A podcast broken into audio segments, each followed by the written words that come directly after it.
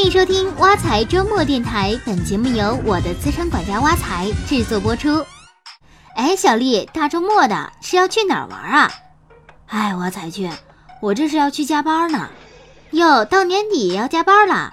是啊，加班倒是还好，关键是担心年底考核。我们公司是一家销售公司，我进公司以后啊，才知道公司实行末位淘汰制度，每年度销售业绩排在末位的人都会被公司开除。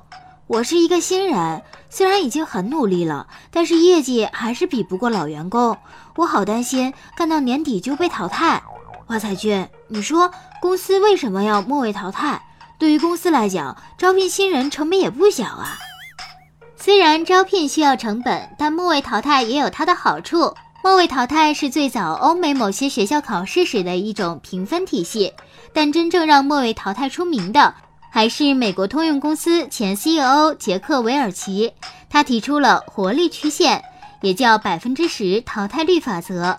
这种制度把员工按照表现分为三六九等，解雇表现最差的一部分，通过竞争淘汰来发挥人的极限能力，从而提高整个公司的运营效率。末位淘汰制在通用运用得很成功，给公司带来了不菲的收益。于是上世纪九十年代开始，末位淘汰也慢慢开始出现在中国。这么看来，末位淘汰是一种用来激励员工的公司管理制度。但我有一个疑问。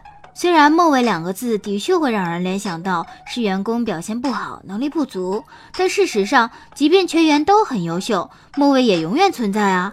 难道我已经很努力了，但只要排名末尾就必须被开除吗？当然不是啦，末位淘汰其实并不合法哦。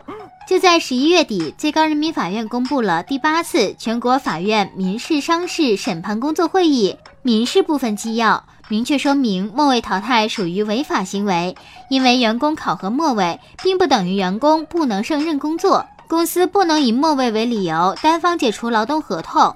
另外，即便员工不能胜任工作，也不能随意开除。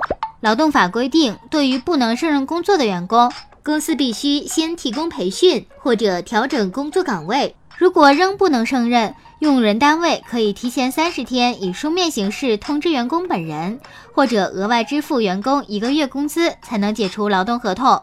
这么说，公司即便是解雇不能胜任工作的员工，也得先培训或者调整工作岗位啊？是啊，但现实的情况是，还有很多公司会利用末位淘汰制度来裁人。我们如果要维权，可以怎么做呢？这个嘛，首先你要翻开你的劳动合同。看看里边是不是有签订工作量和业绩的规定，有没有说明在什么情况下你是属于不能胜任工作的。如果你已经达到了合同里要求的业绩规定，但还是被辞退，就可以利用劳动合同来为自己维权。天哪，我签合同的时候根本没有注意看这些。所以我们在签订劳动合同的时候，一定要看清条款，不能随随便便就签了卖身契，给自己留下后患。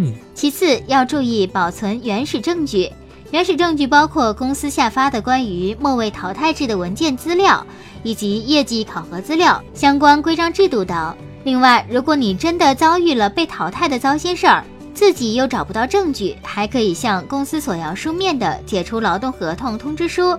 这样既证明了解除决定是公司单方面做出的，又明确了公司解除的依据和理由。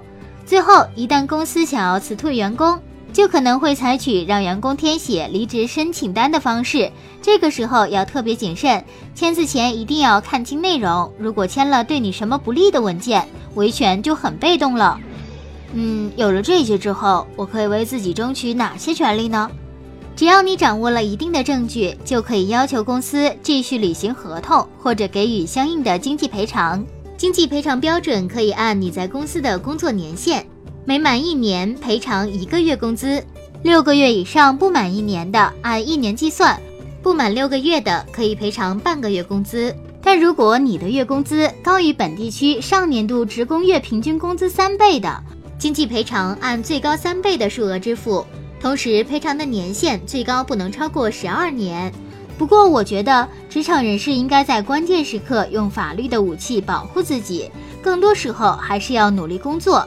毕竟，工作业绩才是保护自己职场生涯的最佳方式。嗯，这个是必须的。花彩君，不说了，我得赶紧加班做业绩了。好了，今天的挖财周末电台到这里就结束了。欢迎大家使用挖财系列 APP，您的理财生活从此开始。我们下期见。